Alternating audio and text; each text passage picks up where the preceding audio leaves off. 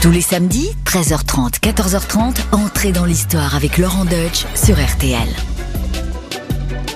Bonjour les amis, c'est Laurent Deutsch. Je suis heureux de vous retrouver pour ce nouvel épisode d'entrée dans l'histoire, car aujourd'hui, on a du lourd à l'affiche. Oui, on va parler de quelqu'un assez oublié, en tout cas méconnu, mais qui est pourtant l'un des plus grands rois de France de notre histoire, voire le plus grand. En tout cas, c'est mon humble avis, et c'est aussi celui de nombreux historiens médiévistes qui voient en lui l'inventeur de la nation française. Rien que ça. Et si l'on en juge par ses conquêtes, son héritage administratif et politique, son caractère visionnaire, ses constructions et l'art qui fleurit sous son règne, il est peut-être en effet celui qui a le plus transformé notre pays. Vraiment avec lui, il y a un avant et il y a un après. C'est d'ailleurs pas un hasard s'il est le premier qu'on appellera très officiellement roi de France et non plus roi des Francs. Tout un symbole. Ce grand capétien, c'est Philippe II, surnommé Auguste, comme les Césars de l'Antiquité.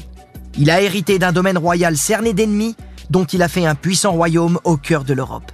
Il a tenu tête à des géants, comme Richard Cœur de Lion, le pape Innocent III ou bien l'empereur germanique Othon IV. Il est aussi le vainqueur de la célèbre bataille de Bouvines, l'une des plus grandes victoires militaires de notre histoire. Il a participé à la troisième croisade. Il a façonné la ville de Paris, en la dotant notamment du Louvre, des Halles et de l'enceinte qui porte encore son nom aujourd'hui. N'en jetez plus, vous l'avez compris, Philippe Auguste, c'est le patron, c'est le numéro 10 de l'équipe de France.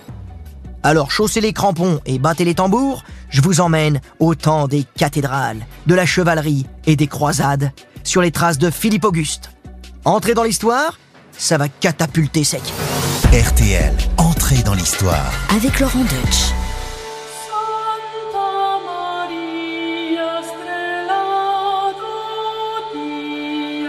Le futur Philippe Auguste voit le jour en l'an de grâce 1165, le 21 août. Il est le fils du roi Louis VII et de sa troisième épouse, Adèle de Champagne. Sa naissance tient du miracle, car son père attendait un héritier depuis près de 30 ans. Rappelez-vous, c'est à cause de ça qu'il avait divorcé d'Aliénor d'Aquitaine. Notre Philippe est considéré ainsi comme un don de Dieu. C'est pourquoi il est surnommé Dieu donné. La venue au monde d'un héritier au trône de France est d'autant plus providentielle que la fin du règne du roi Louis VII n'est pas folichonne, c'est le moins qu'on puisse dire.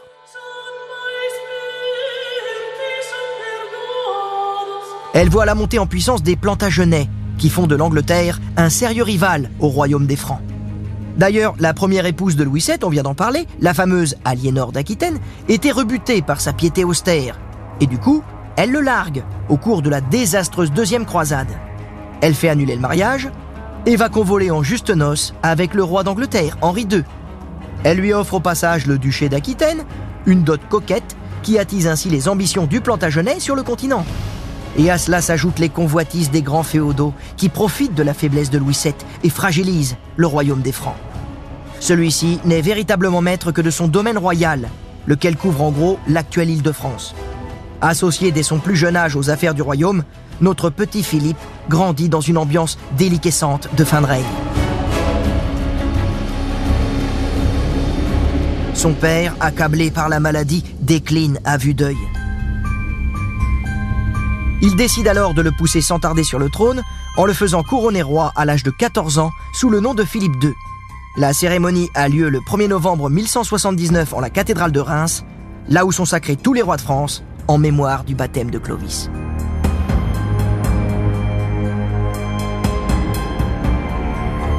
La cérémonie avait été retardée de quelques jours en raison d'une mésaventure survenue au cours du voyage qui mène à Reims.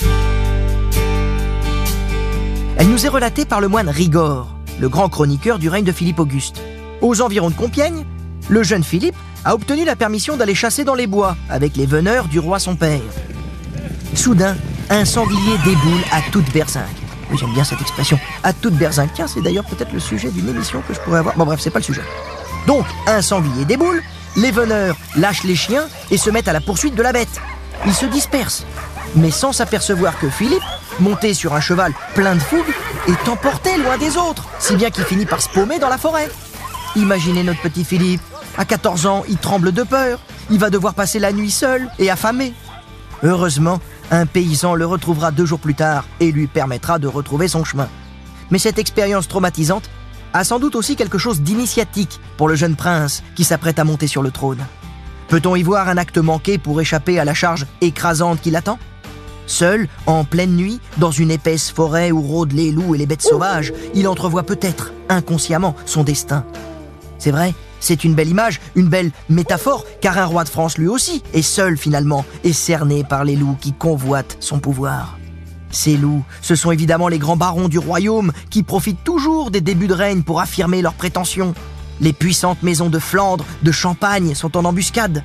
Philippe, conscient très tôt des menaces qui pèsent sur sa couronne, montre vite un trait de caractère qui va caractériser tout son règne. La prudence. On reste calme. Pépouze. L'intérêt du royaume prime toujours. Pour échapper à l'emprise de ses oncles maternels, il se rapproche alors de son parrain, le comte de Flandre, qui lui donne sa nièce Isabelle de Hainaut en mariage. Celle-ci lui apporte alors l'Artois en dot. Il signe dans la foulée le traité de Gisors avec le roi d'Angleterre Henri II, qui scelle une alliance entre les deux royaumes. C'est pas mal comme début, car ces deux événements lui permettent de tenir en respect tous les barons. Peu après, le 18 septembre 1180, son père, le roi Louis VII, meurt. Philippe devient alors véritablement roi à seulement 15 ans. Et là, les choses sérieuses vont pouvoir commencer.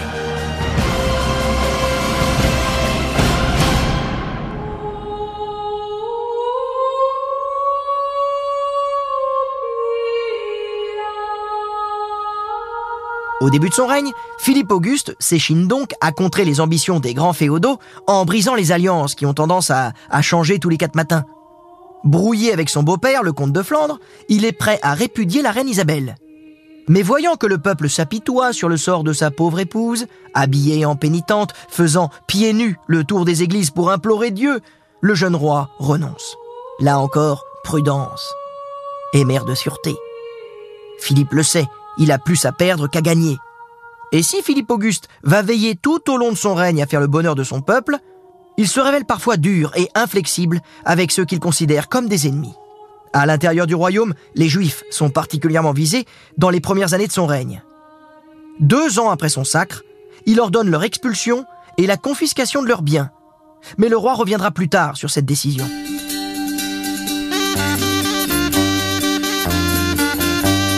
Mieux, à la fin de son règne, et en dépit des protestations du pape Innocent III, il ira même jusqu'à protéger les entreprises financières des Juifs, car jugées utiles à la prospérité du royaume. Mais la grande préoccupation de Philippe Auguste, ce sont ses ennemis de l'extérieur, et en particulier l'Angleterre. Les possessions territoriales d'Henri II sur le continent comprennent l'Anjou, la Normandie, le Vexin et surtout la vaste Aquitaine. En gros, une grande partie ouest de ce qui sera la France. En plus, avec le mariage de Geoffroy, l'un des fils d'Henri II, les Plantagenets gouvernent aussi la Bretagne. Ça commence à faire beaucoup. Et Philippe Auguste aimerait bien disloquer cet empire plantagenet qui étouffe la France sur toutes ses frontières de l'Ouest. Ainsi, imaginez le topo. Coincé entre l'Angleterre à l'ouest, le Saint-Empire germanique à l'est, les barons au nord, le royaume de France est sacrément menacé. Et bientôt, les loups vont montrer leurs dents. Nous sommes en 1187. La France et l'Angleterre sont en guerre. J'ai envie de dire, euh, comme d'hab, pour un bon moment. Cette guerre, on l'appellera rétrospectivement la première guerre de Cent Ans. Suivant l'antique adage divisé pour mieux régner, Philippe Auguste joue alors habilement la rivalité entre Henri II et ses fils. Car s'estimant lésés par ce père brutal, ces derniers se sont coalisés avec le roi des Francs. Et Philippe en profite. Il se lie notamment d'amitié avec l'un d'eux, Richard, celui qu'on appellera Cœur de Lion. Et Richard, c'est pas n'importe quelle prise de guerre. Richard, c'est le fils préféré d'Aliénor d'Aquitaine. Vous vous rappelez d'Aliénor, l'ex du papa de Philippe Auguste? À l'époque, Richard, il est déjà duc d'Aquitaine et comte de Poitiers par sa mère, Aliénor. Et maintenant, Richard, il lorgne sur l'Anjou, le Maine et la Touraine. Philippe soutient ses prétentions, mais joue un jeu dangereux. Car en cherchant à porter un coup à Henri II, il favorise aussi l'ascension de ce prince ambitieux qu'est Richard, qui ne s'arrêtera pas là, nous le verrons. En plus, Henri II est malade, il est vieux, il va bientôt lui laisser la place. J'ai envie de dire, la Philippe Auguste, Euh, au niveau tactique, c'est pas très habile. Il est en train de préparer l'avenir à celui qui est en train de se le préparer sacrément bien. Il est en train de devenir sacrément gros, Richard. Et Henri II s'en rend compte. Incapable de tenir sur un cheval, il accepte une reddition totale. Et ainsi, il signe un traité qui établit son fils Richard comme seul héritier de la couronne d'Angleterre. Et quelques jours plus tard, il meurt, ulcéré d'ailleurs par la trahison de ses fils. Nous sommes le 4 septembre 1189 et Philippe Auguste a participé à la naissance d'un géant, Richard Cœur de Lion, qui monte sur le trône d'Angleterre tout en restant maître du duché d'Aquitaine, du comté d'Anjou et de la Normandie.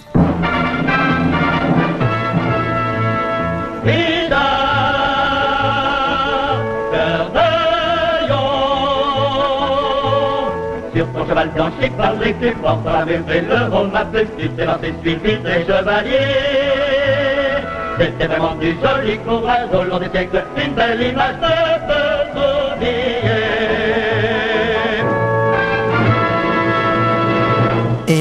l'avez compris, le plan de Philippe Auguste de morceler les possessions des Plantagenets est complètement tombé à l'eau. Tout est à refaire. Et maintenant, c'est l'affrontement avec son ami, Richard Cœur de Lion, qui semble inévitable. Mais il va être remis à plus tard, car l'heure est à la croisade, que le pape Grégoire VIII appelle de ses voeux après la prise de Jérusalem par Saladin en 1187.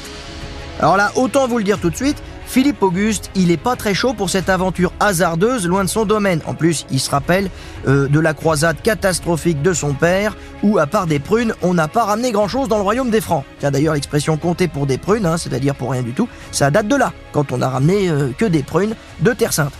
Mais bon, euh, Philippe Auguste, c'est quand même un roi chrétien, il n'a pas le choix, il doit écouter les appels du pape. Donc, il prend la route de la Terre Sainte en compagnie de son rival, Richard Cœur de Lion.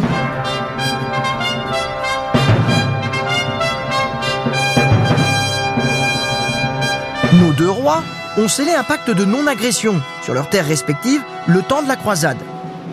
À la fin de l'année 1190, les deux armées se retrouvent pour une première étape à Messine, en Sicile, afin de passer l'hiver. Richard décore les murailles de la ville de ses bannières et multiplie les provocations envers Philippe, faisant parfois preuve d'un comportement de soudard. Et c'est à partir de là que les habitants de l'île, si l'on en croit un chroniqueur, auraient surnommé Richard le lion et Philippe l'agneau. Ah oui, à partir de ce moment-là, on a beaucoup glosé sur la prétendue liaison homosexuelle entre les deux rois, parce qu'il leur arrivait parfois de partager le même lit quand ils étaient jeunes. Mais très honnêtement aujourd'hui, on sait que cela relève probablement d'une interprétation anachronique, car cette façon de faire, hein, dormir dans le même lit, était assez courante à l'époque entre deux hommes.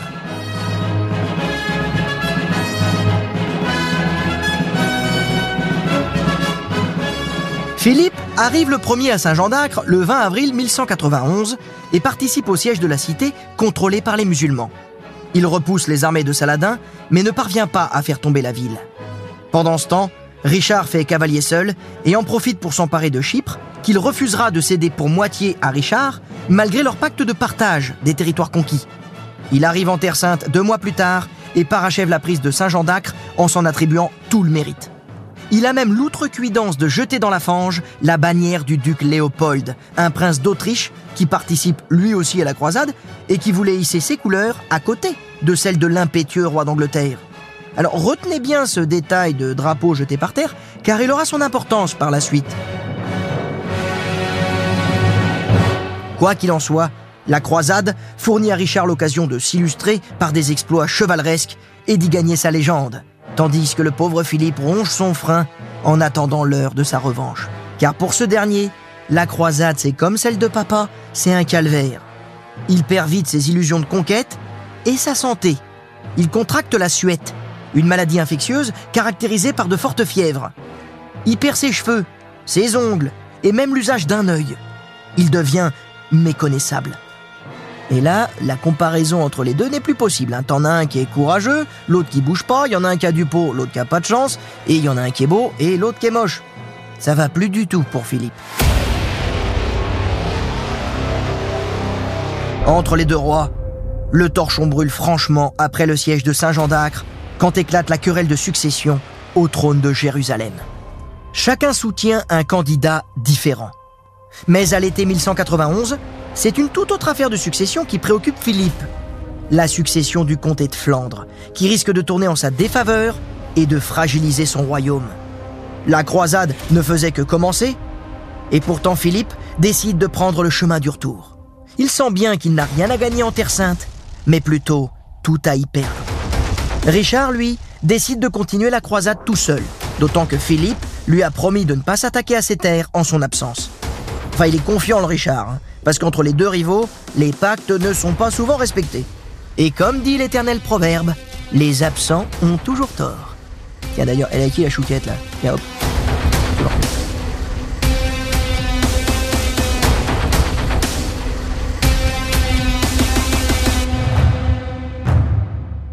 Un peu plus de trois mois après son arrivée en Terre Sainte, Philippe Auguste embarque à Tyr et met le cap sur la France. Auparavant, il fait une étape à Rome pour se justifier auprès du Saint-Siège. Car malgré quelques succès, il faut bien dire que cette expédition est un fiasco. Mais son état de santé déplorable lui permet d'obtenir l'autorisation du pape d'abandonner la croisade.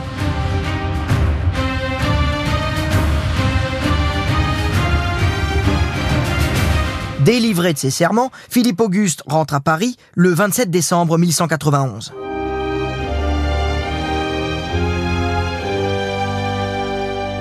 Avec bonheur, il parvient à tirer profit de la délicate succession du comté de Flandre et à renforcer ses positions au nord. Pendant ce temps, Richard Cœur de Lion continue de guerroyer en croisade. Il remporte la bataille d'Arsouf en septembre 1191 et fait montre d'une grande cruauté en décapitant près de 3000 prisonniers turcs en représailles à l'exécution de chrétiens. Mais Richard commence lui aussi à se lasser de la croisade. Après de laborieuses négociations, il bâcle un accord avec Saladin en obtenant pour les pèlerins chrétiens le libre accès à Jérusalem. Mais la ville sainte, enjeu de la croisade, ne sera pas libérée. Richard remet les voiles, pressé de rentrer sur ses terres. Mais sur le chemin du retour, en raison d'une tempête, il est contraint d'accoster à Venise, et de prendre la voie terrestre sur les terres d'un homme qu'il a eu tort d'humilier, le duc Léopold. Vous vous rappelez l'histoire du drapeau? Eh bien Léopold aussi, il s'en souvient bien. Rancunier, ce prince autrichien n'a pas digéré l'affront. Et lorsque le fougueux roi d'Angleterre passe en catimini, genre ambiance discret, près de Vienne, il est reconnu, malgré sa tenue passe-partout. Il est capturé et livré à l'empereur Henri le Cruel, un homme qui, comme son doux surnom l'indique, n'est pas du genre à mégoter. Et pour éviter qu'on transforme le joli visage de Richard Cœur de Lion en celui de Philippe avec sa tête en travaux, il réclame une rançon de 100 000 marques d'argent. Pour l'époque, c'est une somme astronomique. Du côté français, cette captivité arrange bien les affaires de Philippe Auguste. Il a ainsi les coups des franches pour s'attaquer aux possessions territoriales de Richard. Sans trahir ses serments. Il est plus en croisade, le gars. Ah bah oui, mais tu t'es fait arrêter, c'est pas mon problème, hein T'es retenu par la douane, mais moi, pendant ce temps-là, euh, je reprends le combat. Et Philippe va aussi s'allier avec le jeune frère de Richard Cœur de Lion, Jean Santerre, le laissé pour compte des fils Plantagenet, qui a donc une sacrée revanche à prendre sur son bel aîné. Et c'est parti pour la reconquête. Philippe envahit la Normandie, pendant que Richard tourne comme un lion en cage, foudrage. Un lion en cage, Richard Cœur de Lion, c'est le cas de le dire. Heureusement, Richard peut compter sur sa mère, l'infatigable Aliénor d'Aquitaine, qui parvient finalement à rassembler les fonds pour payer la rançon de son fils chéri. Et là, Philippe Auguste y sent que ça va barder, comme en atteste le message qu'il transmet à Jean Santerre. Écoutez plutôt. Allô Est-ce que ça marche? Oui, vous m'entendez? Allô Jean Jean, ici Philippe. Allô Londres, ici Paris. Allô Tu m'entends? Tenez-vous sur vos gardes. Le diable est déchaîné. Je répète, tenez-vous sur vos gardes. Le diable est déchaîné. Tu vois qu'il a reçu Il a reçu là, tu crois, là? Jean, je vais tenter une diversion. Et oui, Philippe Auguste, dans un dernier sursaut, tente de faire monter les enchères de la rançon pour le maintenir en captivité. Mais ça marchera pas. Richard est relâché. Et là, c'est le début d'une lutte acharnée de 5 ans entre Philippe Auguste et Richard Cœur de Lion pour la possession de la Normandie. Jean Santerre, de son côté, hein, le frère Félon, n'emmène pas large. Il implore le pardon de son aîné et tourne les armes contre le roi de France. Pour lui prouver sa loyauté, Jean Santerre va même jusqu'à massacrer la garde française que Philippe lui avait confiée à Évreux. Plusieurs chevaliers seront décapités. Avec le retour de Richard Cœur de Lion en Europe, la situation semble considérablement se déséquilibrer. Ainsi, les comtes de Flandre et de Hainaut se rallient eux aussi au roi d'Angleterre, aux fauves. La situation devient critique pour notre pauvre petit agneau, Philippe Auguste. Le 5 juillet 1194, les troupes anglo-normandes tendent une embuscade à l'armée française près du château de Fredval. Dans la déroute, Philippe Auguste perd une bonne partie du trésor royal et des documents administratifs qu'il transportait avec lui. Cette mésaventure le décidera à les conserver en lieu sûr à Paris. Les coffres royaux sont placés au temple. Telle est l'origine de la garde du trésor royal par les Templiers. Après une série d'escarmouches, d'attaques, de sièges, de trêves hivernales et de serments de paix, Richard cède Gisors et le Vexin normand à Philippe, qui lui abandonne les différentes conquêtes qu'il a faites en Normandie et ses prétentions sur le Berry et l'Auvergne. Richard Cœur de Lion fait alors construire en seulement un an l'imposant château Gaillard pour verrouiller l'accès à la Normandie. Mais les hostilités reprennent inévitablement entre Philippe et Richard, deux géants incapables de cohabiter sur le continent. En gros, c'est Highlander. Il ne peut en rester qu'un. Richard, qui n'a cessé d'avoir l'avantage depuis le début de la guerre, continue d'infliger de cuisantes défaites à Philippe, comme à Courcelles et à Vernon, où la cavalerie française est décimée. Il envahit le Vexin et le Beauvaisis, fait prisonnier le connétable Dreux de Mello et l'évêque de Beauvais. Au printemps 1198, le pape Innocent III, fraîchement élu, tente de mettre fin à la guerre entre ces deux rois terribles en vue de lancer une nouvelle croisade. Il envoie son légat négocier la paix. Mais les Anglais l'estiment trop favorable aux Français et le somment de décamper. La guerre reprend de plus belle. Le 27 septembre 1198, lors de la bataille de Gisors, l'armée anglaise défait celle de Philippe Auguste, capturant de nombreux chevaliers. Les Français prennent alors la fuite par un pont qui s'effondre sous leur poids. Philippe Auguste est parmi eux. Mais ses troupes parviennent à le tirer hors de l'eau avant la noyade. Pour les Français, c'est la déroute.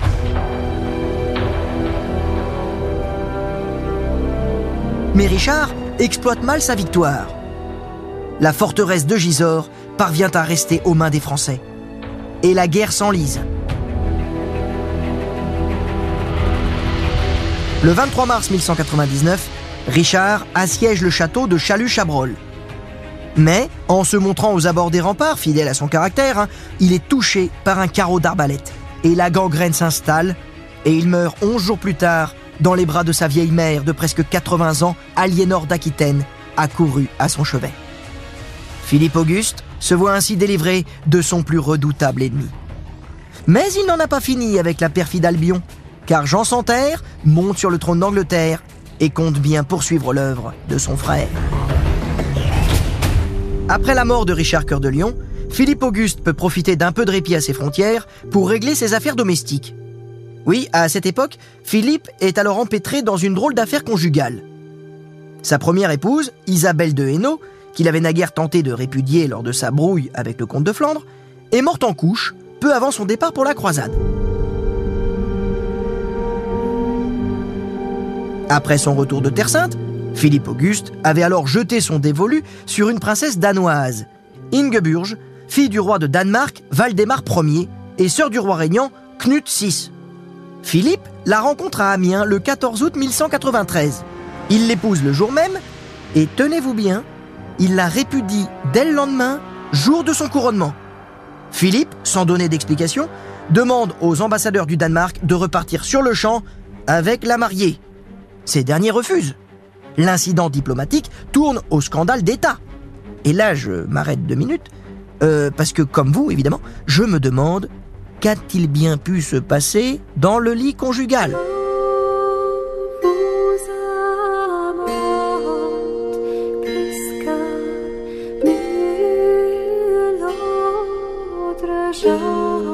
Ils se sont mariés, euh, ils ont picolé, ils ont mangé des petits fours, le toast, machin, longue vie, tout, et ils étaient pressés d'aller en découdre dans le lit, on peut s'en douter. Qu'est-ce qui s'est passé? Il y a eu un problème pendant la nuit de noces. Et là, euh, je vous prierai de bien vouloir euh, écarter les plus jeunes de l'émetteur. Je vais vous dire ce qui s'est passé. On a des témoins, Philippe s'en est confié à son chapelain. En gros, Ingeburge, elle lui a noué l'aiguillette. Voilà, elle l'a pas inspiré, Ça n'a pas fonctionné. Et là, franchement, Philippe, il est un petit peu vachard. Il va pas laisser une deuxième chance au produit, puisqu'il va immédiatement expédier sa jeune épouse dans un couvent, tout en entamant une procédure d'annulation de mariage. Très clairement, il l'a mal pris. Mais c'est quand même assez curieux tout ça. hein. Imaginez quand même. Le roi des Francs, Philippe Auguste, soucieux de l'intérêt de sa couronne, provoquer un tel esclandre pour une petite histoire d'aiguillette nouée. Franchement, ça frise le mauvais vaudeville. Non, je crois plutôt qu'il faut sans doute chercher la vraie cause dans des accords politiques sous-jacents au projet matrimonial. C'est d'ailleurs ce qu'ont avancé depuis plusieurs historiens. Selon un chroniqueur anglais, Philippe Auguste aurait formulé des exigences pour la dot.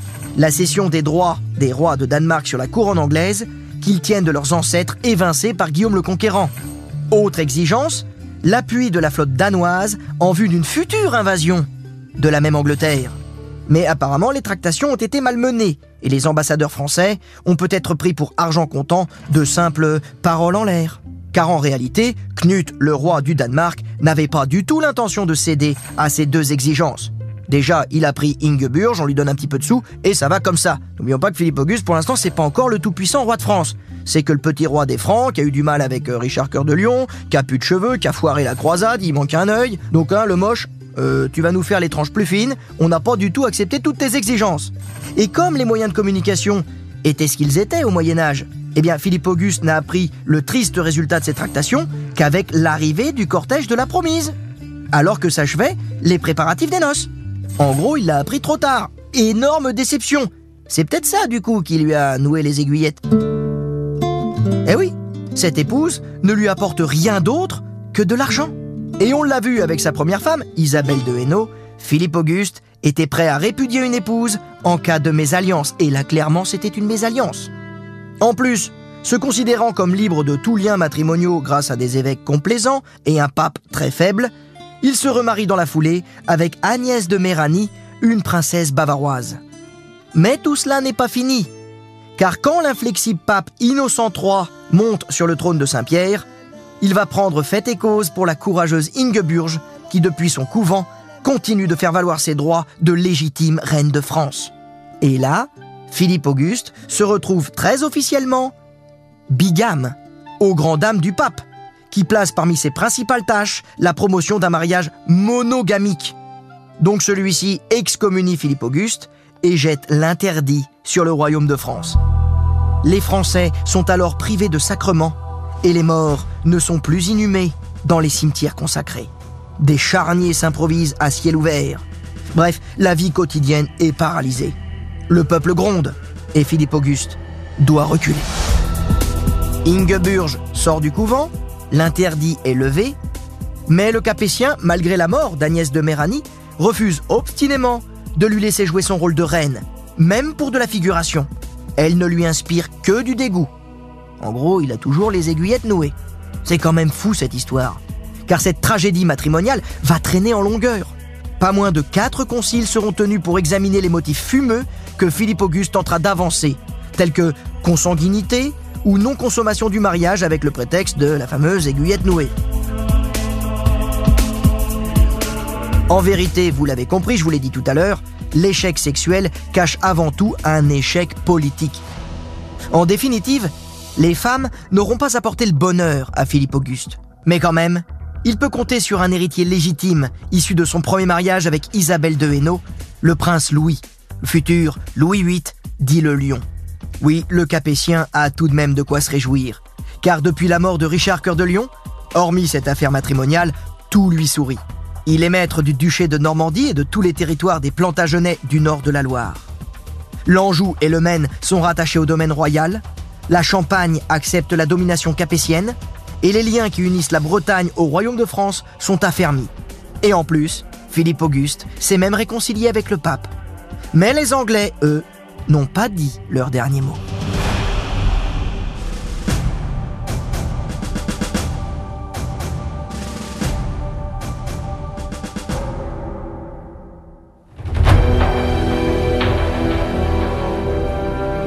En 1214, Philippe Auguste a tellement consolidé son royaume qu'il inquiète ses voisins.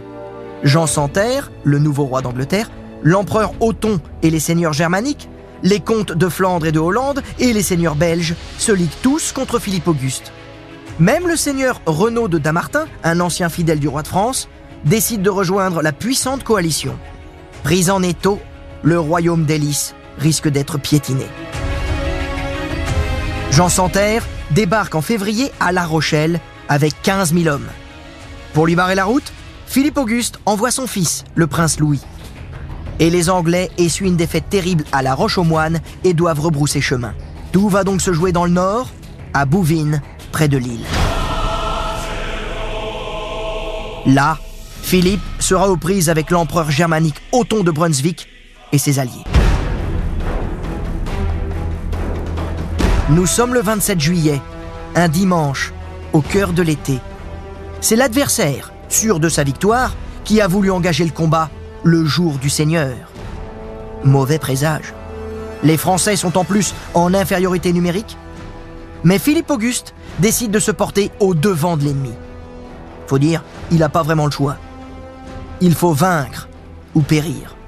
Cette bataille ne sera pas une simple escarmouche ou un accrochage, oh que non. Ce sera une lourde bataille rangée. Non seulement ça va cogner dur, mais l'issue sera fatale aux vaincus. Car au XIIe siècle, on assimile ces batailles à une ordalie, soit un jugement de Dieu. Bref, le roi Philippe joue très gros. Cette bataille, il le sait, va sceller le sort de son royaume. Avant de partir, il s'est rendu à l'abbaye de Saint-Denis. Dans la nécropole royale, il a levé l'oriflamme, l'étendard dont les rois capétiens se munissent quand ils s'engagent pour la défense du royaume. Une bonne partie de la chevalerie du nord du royaume est avec lui, à savoir quelques milliers d'hommes, auxquels il faut ajouter des troupes à pied fournies par les communes du domaine royal. L'empereur germanique et le roi des Francs sont face à face sur le champ de bataille. Tout le monde retient son souffle. Puis, la bataille s'engage. Elle est très dure. Philippe Auguste ne reste pas derrière les lignes. Non, il mouille sa chasuble pour la Maison France. Il risque sa vie, l'arme au poing. Il se retrouve exposé, en première ligne, menacé, renversé de son cheval. Heureusement, une vigoureuse contre-attaque le dégage. Les chevaliers français pleins d'ardeur se battent comme des lions, à l'image du seigneur Mathieu de Montmorency, qui s'empare lui-même de douze bannières ennemies. La classe. Mais il n'y a pas que les nobles qui concourent à la victoire. Non, il y a le peuple, les roturiers, les milices communales qui font des merveilles. Mention spéciale aux 150 sergents à cheval soissonnais qui s'enfoncent comme un coin au milieu des chevaliers ennemis au cœur de la bataille. Ah, j'en ai la chair de poule. Ah oui, comment ne pas vibrer à l'évocation de cette éclatante victoire? Bouvine, c'est l'apparition d'un esprit national, d'un royaume de France. Cette victoire donne lieu à une véritable liesse populaire. Le retour à Paris, la capitale de ce royaume, se fait par une marche triomphale, de village en village, sous les vivas, au son des volets de cloches.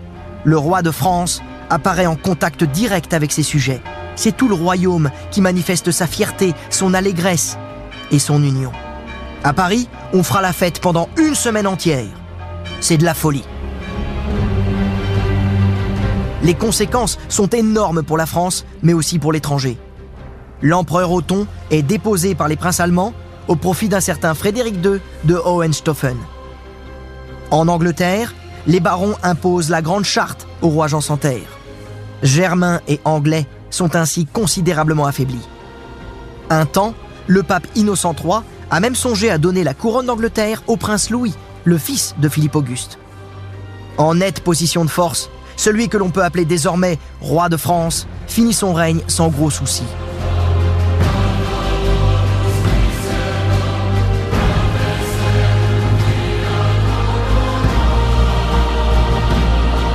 Il doit toutefois intervenir en 1219 dans la guerre contre les hérétiques albigeois. Trois ans plus tard, inquiet par la dégradation de sa santé, il rédige son testament. Courageux, il affronte la mort avec lucidité. Il recommande à son fils aîné la crainte de Dieu, la défense de l'Église, la justice envers son peuple et la protection des pauvres et des petits. Le 14 juillet 1223, Philippe Auguste meurt à Mantes à l'âge de 58 ans sans doute avec le sentiment du devoir accompli. Et y a de quoi. Quel bilan incroyable quand on y songe.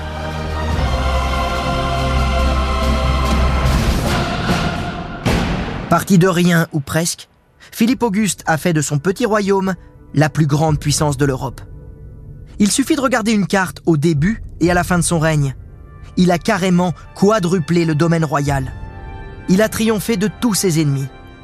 Il a semé de manière décisive pour l'avenir la grandeur de la royauté, l'unité du royaume, au détriment des forces archaïques et anarchiques que représentaient certains féodaux. Il a su aussi valoriser le talent au-delà de la naissance, en formant dans son conseil une véritable équipe dirigeante, cohérente, loyale et compétente. Incarnant la vieille prudence capétienne, il a fait preuve d'un grand réalisme politique avec patience, hauteur de vue, sans prendre ses décisions sur un coup de tête. Il a protégé le peuple contre les potentats locaux, quitte à élargir les prérogatives de la monarchie dans la vie de ses sujets. Il a aussi créé une administration efficace en développant le rôle des baillis, des prévôts et des sénéchaux. Alors si sa personnalité reste énigmatique et insondable, une chose est certaine, il n'a jamais capitulé. Même dans la tourmente, il a maintenu le cap. Il a placé sans cesse l'intérêt du royaume et le bien public au sommet de ses préoccupations. Son testament avant de partir en croisade peut être considéré comme la première expression de la monarchie conçue comme une fonction d'État. Une fonction accomplie pour le bien public. Écoutez-le plutôt. Alors je vais reprendre le haut-parleur pour que tout le monde entende, hein. Même euh, les républicains là du fond de la classe. C'est parti. Vous êtes prêts? Vous êtes prêts? Vous entendez dans le fond? Ok. Alors, la fonction des rois consiste à pourvoir par tous les moyens aux besoins de ses sujets et à faire passer l'utilité publique avant leur propre intérêt privé. Je répète, la fonction des rois consiste à pourvoir par tous les moyens aux besoins de ses sujets et à faire passer l'utilité publique avant leur propre intérêt privé. Voilà, tout le monde a entendu? Et c'est véritablement sous le règne de Philippe Auguste que Paris va devenir la capitale effective du royaume de France. C'est lui qui fait paver les rues principales pour assainir la ville. Il crée des bâtiments couverts au centre de la cité pour accueillir le marché. Ce seront les futures Halles de Paris. On peut citer également le château du Louvre et l'enceinte qui protège la ville, dont les vestiges sont encore visibles aujourd'hui, la fameuse enceinte euh, Philippe Auguste. C'est lui qui fonde aussi la célébrissime Université de Paris. Et oui, la future Sorbonne, elle va attirer sous Philippe Auguste des maîtres, des étudiants de tout l'Occident. Et Paris va devenir un centre intellectuel, culturel et artistique majeur. C'est aussi le moment où l'art français, que l'on appellera plus tard gothique, va s'épanouir à travers plusieurs chantiers, dont celui de Notre-Dame de Paris. Je vais m'arrêter là, car on y passerait la journée à évoquer tous les bienfaits de ce grand capétien.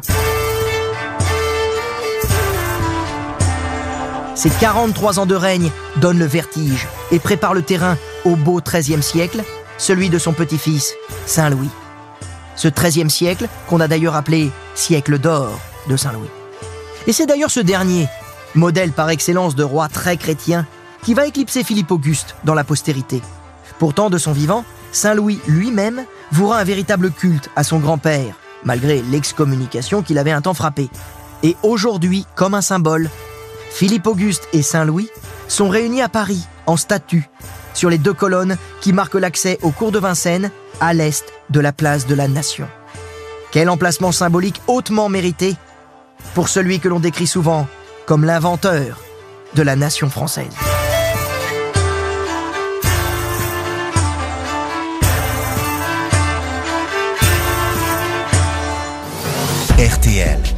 Dans l'histoire. Avec Laurent Deutsch.